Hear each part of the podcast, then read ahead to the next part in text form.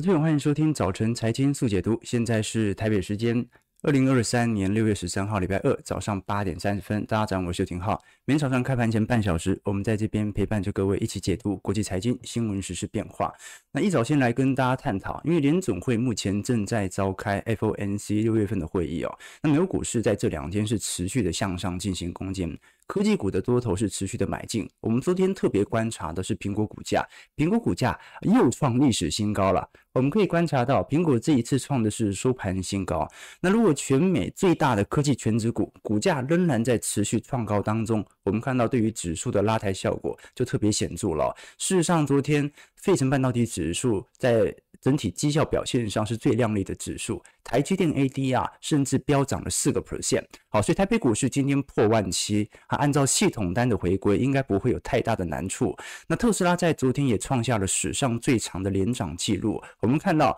呃，陆续股价在持续冲高的同时，罗素两千相对于标普五百指数整体的绩效又开始显著的拉开。我们可以观察到，如果把整个美国股市科技股啊，各大指数的表现来做一些统整，微软涨幅大概三成四左右，脸书 Meta 涨幅一百一十六 percent，Google 涨幅有三成六，苹果涨幅三成九，辉达涨幅一百六十三个 percent，而 AMD 涨幅有九九成五，Amazon 涨幅四成四，特斯拉涨幅有一百一十个 percent。其实各大科技权值股感觉表现的不错，可是如果我们细看，就是标普五百指数各族群当中，你会发现。表现稍微比较亮丽的，其实也不过就差不多啊三个板块啊，分别是资讯科技、通讯服务和消费性电子产品，分别涨幅高达三成五、三成三和两成五。至于我们看到啊，不管是在呃原物料或者房地产，一直到必需消费类品、金融类股、医疗健康或者像是能源股啊，跌幅反而是比较显著的哦。换句话说，美国股市现在在创。呃，接近是史高，然后就说今年以来新高，但是多数的标普五百指数板块反而表现的相对差劲。好啦，那昨天跟大家聊到标普五百指数在本波的牛市之前，曾经有四波非常像样的反弹啊，尤其是在去年六月份到八月份的那波反弹，涨幅是高达十八个 percent。所以这一次完全突破两成之后啊，并没有反而受到上方显著的卖压，股价是持续的向上冲。我们也可以观察到，最近美国整体呃盈余。利率水平已经相对超越六个月的国库期，呃，国库券啊，应该讲六六个月期的国库券，也就是公债利率对于整体价格的承压，这一波是完全没有展现在对于股价的下压身上的。所以，我们基本上可以观察的几个要点呢，就是随着这种市场上价格情绪的全面转好，昨天高盛和美银陆续的开始转多，那市场上有没有全面转多的意愿呢？大摩昨天也表态了，好，大摩其实并没有转多，大摩这一次啊，他最有名的分析师哦，迈克威尔森哦，好，就是之前认为美国股市在二零二二年认为会有大修正的那位分析师，在二零二二年他算是预测蛮准的，这一次他出炉了新的报告，认为美国股市今年的 EPS 将同比下滑一成六。进入到相对的深度衰退，换句话说，大摩仍然保持着看空的格局。那如果大摩的思考点仍然是全球股市或者全球同行的主基调。那么美国股市它就有持续半信半疑所推升的动力哦。事实上，我们可以观察到，摩根士丹利这一次跟华尔街同行之所以产生严重的分歧哦，来自于 EPS 的认知不同。那为什么大摩比华尔街还要更加悲观呢？主要是 Mike Wilson 哦，他认为市场上短期内被这种半信半疑或者轧空行情给有所推升，但是如果实质观察基本面，会发现目前美国股市所处于的周期啊，跟二战之后。有许多相似之处。那二战跟现在有什么关系呢？啊，他的报告里面特别提到，二战跟新冠疫新冠疫情的封锁期间呐、所累积的过剩的储蓄啊，均在供应链受限的时候被释放到经济当中，推动基本面和资产价格以历史最快的速度回到前一个周期，所以我们才会讲说，为什么在一九四五年之后，美国经济啊遭遇史上当时建国以来相对大的一个难关，就是因为过去你有国家政府的需求，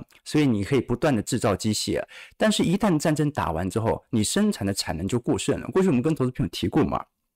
经济的循环动力哦，其实在呃过去几十年已经跟需求没有太大相关了啊。市场的需求其实每年都保持着一致嘛，你吃多少，用多少三 C 产品啊，平时喜欢什么样的东西，你大概每年的需求就是做些微的变动，会依循着生产力慢慢的增长啊。但是如果是战争引发的那种啊大幅度的需求，把你的供给产能提高之后，这个时候。战争一打完，马上就进入到产能过剩的问题。那 Michael Wilson 就是提到这个例子哦，他说：“你看到过去几年，大家在疯狂的囤半导体、囤二手车，什么东西都在囤。那现在就应该要为这些囤的行为，也就是库存供给大幅扩增的行为。”来还债了啊！这个是 Michael Wilson 认为今年的库存情况远远比市场想象的严重的原因啊。事实上，他做 EPS 衰退十六个 percent 是一个非常大胆的预估哦。为什么？因为今年标普五百指数 EPS 在一季度已经增长六个 percent 了。换句话说，它必须要在二季度到三季度到四季度有非常显著的下行周期，我们才可以观察到美股盈利，美股盈利啊会对于整体市场产生比较严重的影响啊。那你说啊，如果他对于股票市场这么的悲观，或者他认为目前的库存水位很明显是短期内的变动，那为什么他认为呃现在这个时间点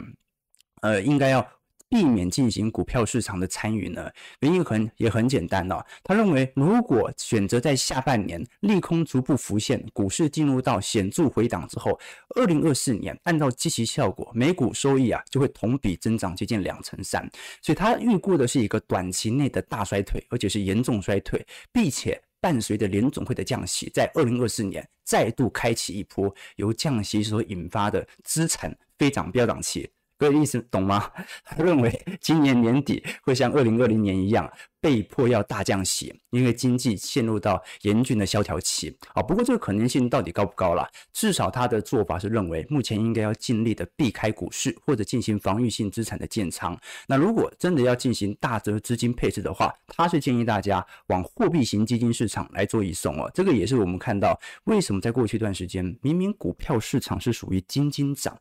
但是。看得出来，货币型基金市场的市场的买盘效果也在推升当中啊。好，那很明显嘛。好，大摩的看法是偏好于把货币基金市场往上拉。那我们也可以观察到，如果是以美国的 ETF 资金的流入流向来做观察，事实上今年真的没什么人买股票。其实二六年就已经很少人买了。我们可以观察到，二一年当时全美 ETF 的资金流入金额，呃，接近。创应该讲，二零年就已经创历史新高了。二一年呢、几乎是二零二零年的一倍。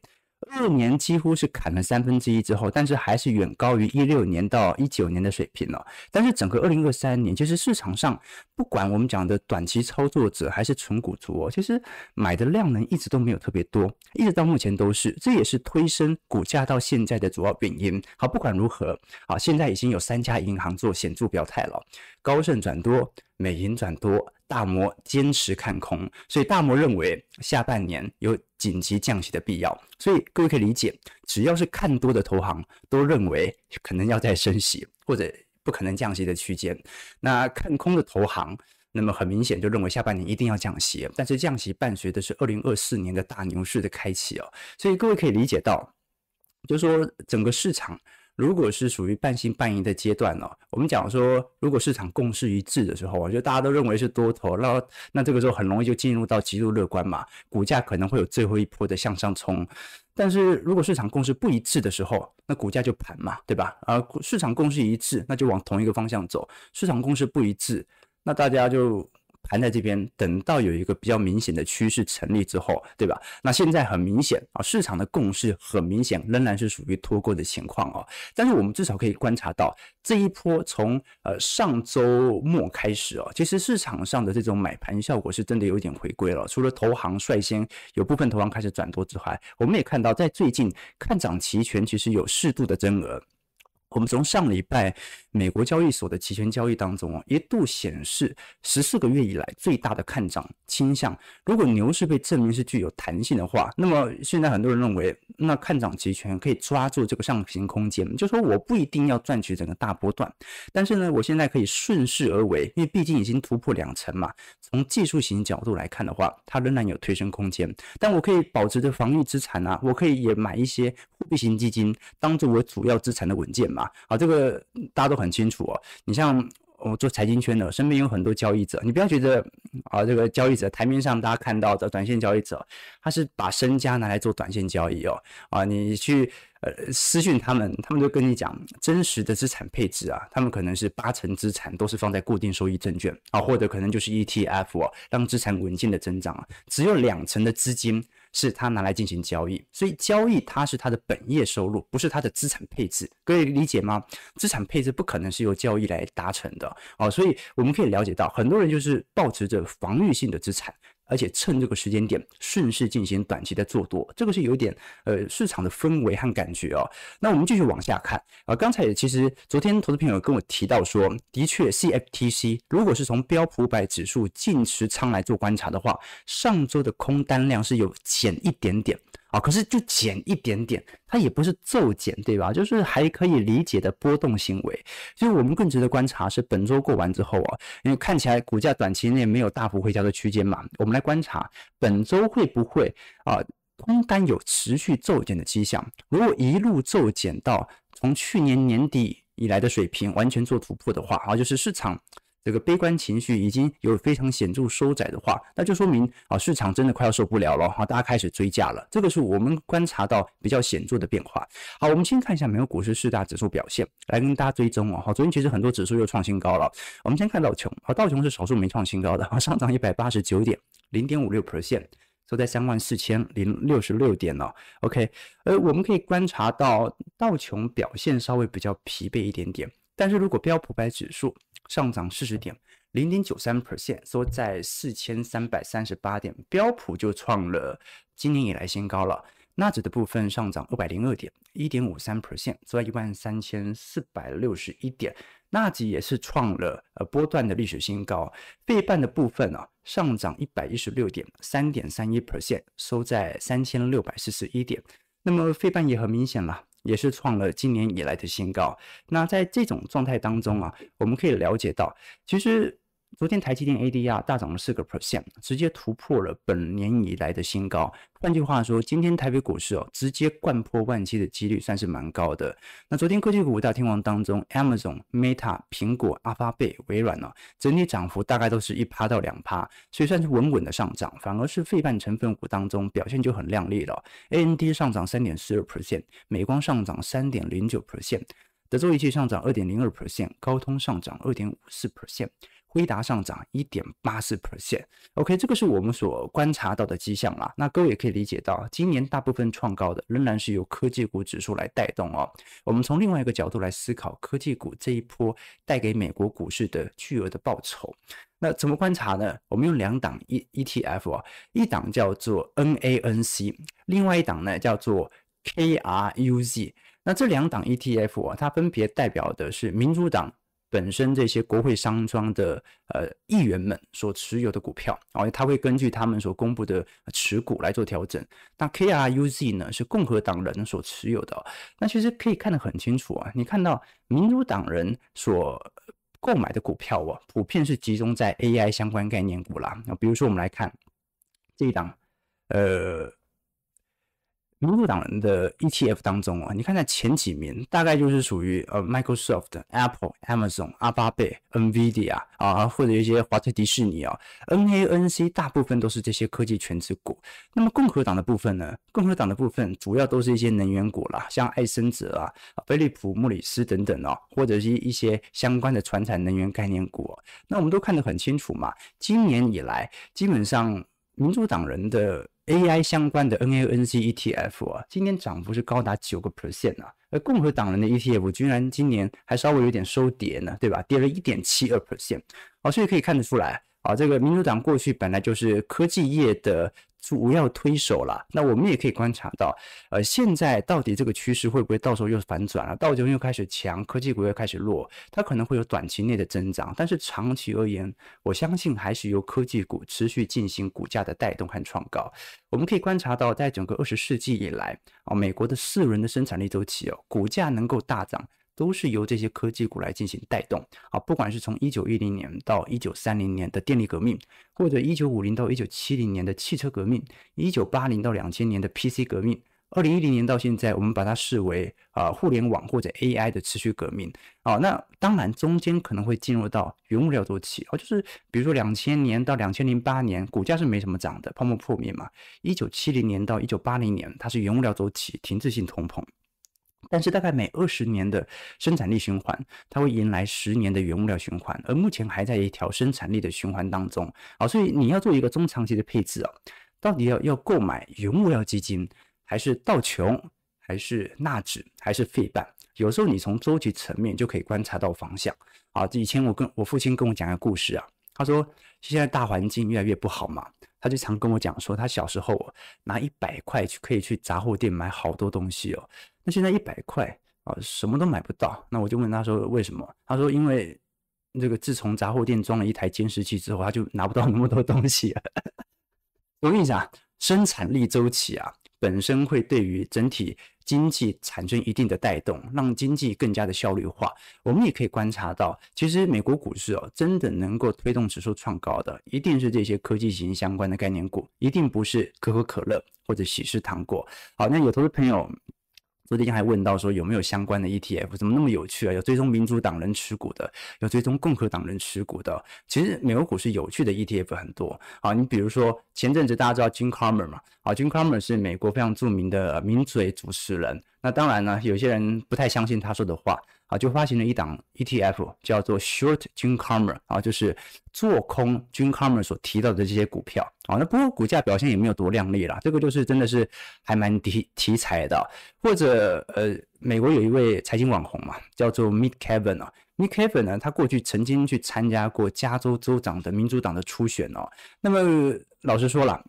他也算是一个网红，那他也自己成立了一档 ETF，就是他偏好的 ETF，所以这种很个人型的 ETF 也存在美国股市当中。好，但是如果我们把整个板块来做观察好了，就是标普百指数的板块当中啊，其实你可以看得出来，今年以来从 YTD 啦，哈，就是从年初以来表现相对比较亮丽的价格的表现哦。啊，大概就是属于电脑指数啊，费城半导体指数、纳指一百指数哦。那么道琼商品指数，呃，尤其是在糖价的部分，最近涨蛮凶的。这个是来自于欧元区缺糖了。啊，所以有少数的大宗资产今年表现不错，但多数而言表现比较差的，可可指数表现也不错。房地产指数今年开始有所拉抬，标普百指数和罗素一千指数表现还可以。可是我们可以观察到，你看大部分表现比较差的，就是属于商品类的啦。如果是以道琼商品农业相关，啊，今年 YTD 就跌了七点四 percent 了。高盛商品指数跌了十三个 percent，道琼商品指数跌了三成啊，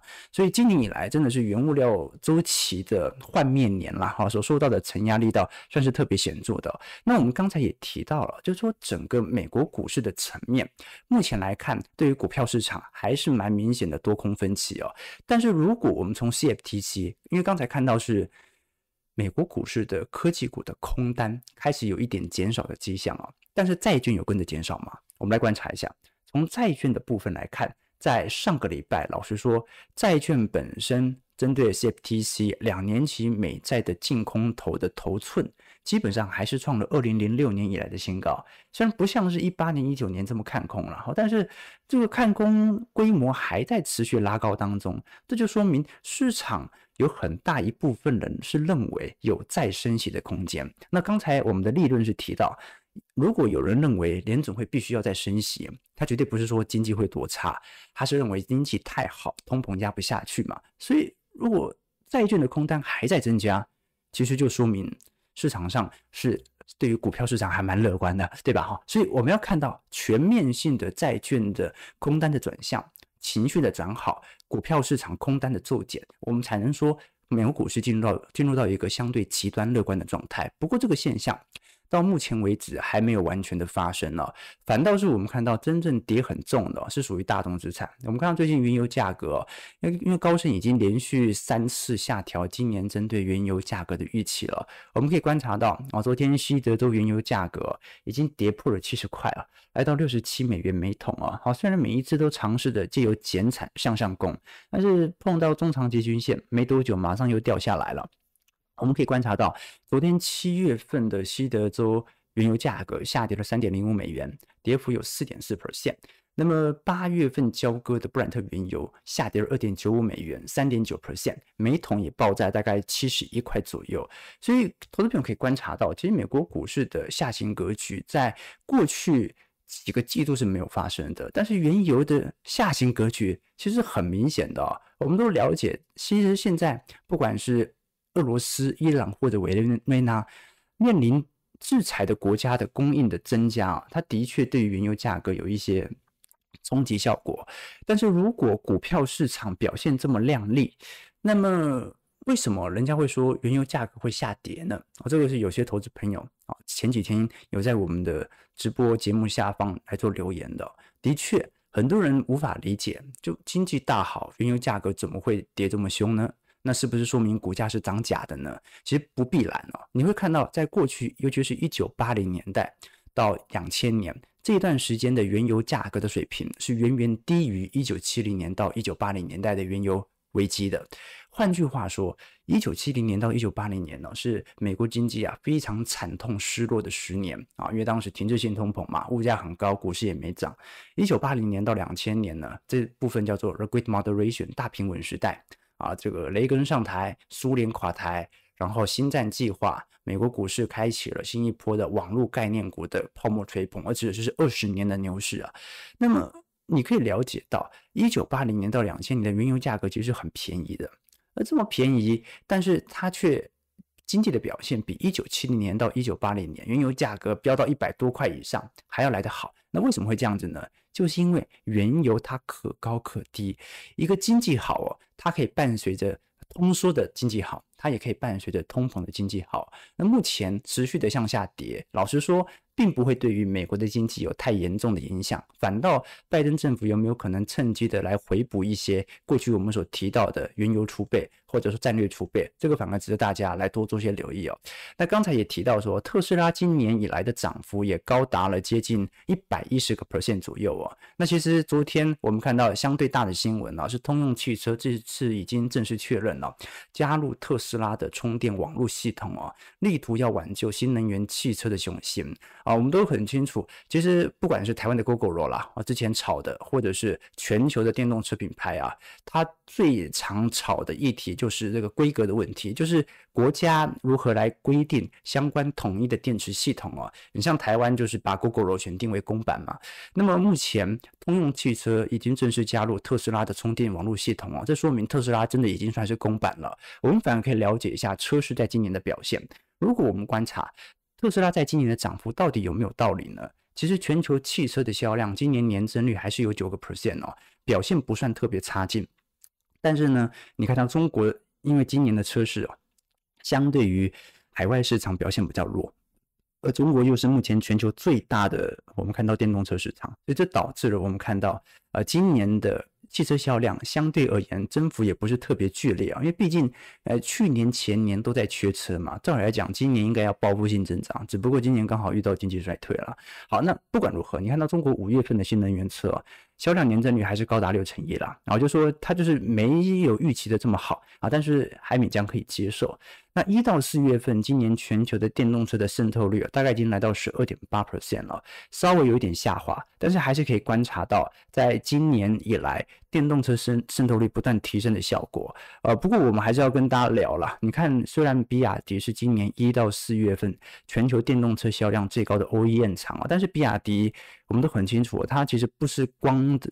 单纯的电动车啊，它有很多新能源车，就我们讲的油电混合车。那特斯拉虽然排名全球市占率第二，但是你不管是它的 Model Y 哦，还是 Model 3哦，相对而言，整体在全球畅销车呃畅销的电动车车款当中，排名还是前几名的啊。所以这种感觉就像比亚迪，就像过去几年的三星。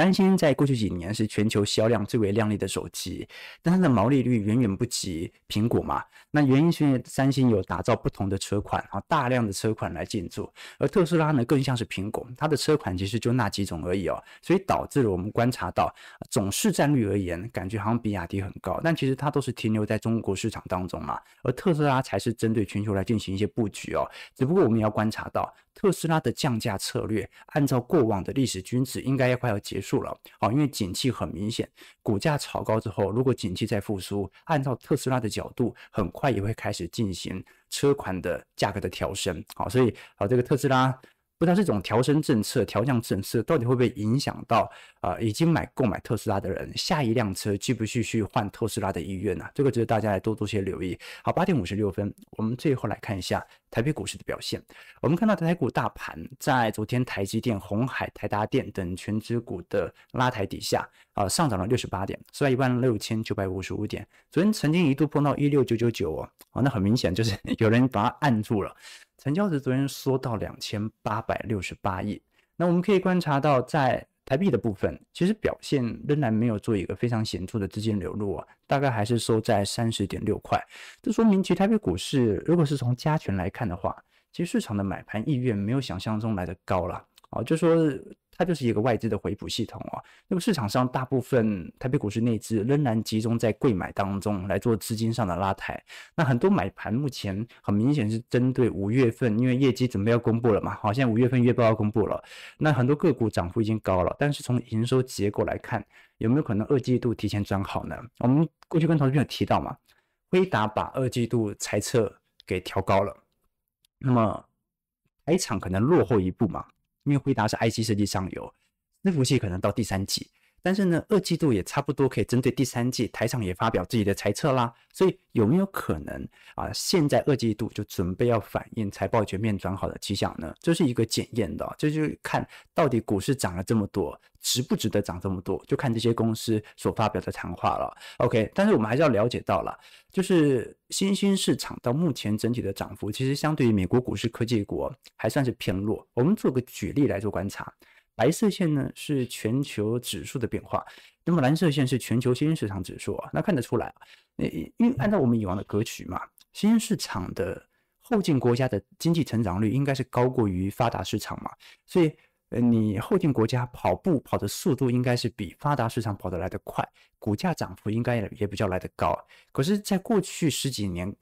恰恰相反。哦，就是发达市场反而是资本市场炒作最为剧烈的地方，反而是新兴市场的资本市场就没有这么活泼了。那我们可以观察到，摩根士坦利在这一次的报告当中啊，除了对于美国股市当前的估值抱持着存疑之外啊，他反而认为现在是布建新兴市场的时机哦。为什么？因为新兴市场到目前为止啊，呃，过去我们所提到的通膨的问题正在逐步的消失当中。印度现在通膨率没那么高了，巴西也没这么高了。那中国还通缩嘞，所以这些国家啊，它根本就没有什么通膨的问题，然后货币政策僵持在这边哦，这些国家可以立即降息啊，所以这个是大摩的看法。那等降息之后，对于这些新兴市场股市的拉抬效果，相对而言就会比较明显。那第二点就是刚才提到的。它基期比发达市场低这么多，你买它怕什么？顶多不涨，那它又不会让你赔多少。好，这个是我们所观察到的迹象啊。那至于这个新兴市场有没有一定包含台北股市，这不一定，因为台北股市今年其实拉抬效果和韩国股市都蛮明显的。那更加一定不包含日本股市啊。日本股市今年真的是啊，拉抬效果太显著了。我们至少可以承认的一件事情就是，台韩的经济体哦，它某种程度虽然受到经济的承压，但是它的必须的需求始终会存在。这个来自于。对于晶片的出口，为什么呢？我们可以观察，尤其在政治地缘环境底下，台湾对于美国的晶片出口已经连续二十六个月增长了。哦，即便我们了解今年年增率有明显的缩窄迹象，你看到今年台湾出口到中国的晶片啊，就是从年增率来看，几乎都是负增长了，就是真的就是卖的比比去年差。可是你看到到美国的年增率还在增长当中。好，这说明啊，台湾本身相对于中国内地或者香港的出口同比下滑了接近四成四，这说明中国内需的确有点疲软。但是美国由于现在是促使先进制造回国或者相关的设备能够进驻到美国。导致了到目前为止，美国占台湾客户的权重越来越高了啊！当然，中国现在还是台湾最大的晶片买家，这个大家注意哦。毕竟所有的终端需求最终还是由中国来进行组装。但是你至少可以了解到全球趋势在改变当中啊！请我们投资朋友多做些参考和留意啦。OK，那我们先看一下投资朋友的几个提问，也跟大家看一下开盘的表现，来跟大家做一些梳理。OK。好，我们看一下啊，对对对，厉害的人早就已经退休了啊，是这样子，资产和现金得分开，对，但是现金也不宜持有过多了，原因很简单，因为如果现金持有过多，它会让你的整体资产报酬率啊，相对而言就会能够有所下滑啊，毕竟我们都很清楚，如果你就算持有一档标股，涨了两成三成，你只用两成三成的总资产的比例拿去做投资的话。那你还不如全部拿去买零零五零，对吧？好，台北股市上涨两百零八点，今天量能放大到接近三千五百亿，收在一万七千一百五十九点。好了，那突破万七啊，那我们待会就哎，明天啦，就来跟投资者分享一下突破万七之后啊，老实说才是量能最大的压力区间啊。二零二一年当时台北股市报到五千亿、六千亿啊，那一波人即将迎来新一波的解套潮。那到底是全跑，还是说当时都是当冲起来的？其实也没多少人被套牢了，值得来留意一下了。到底台北股市的整体筹码结构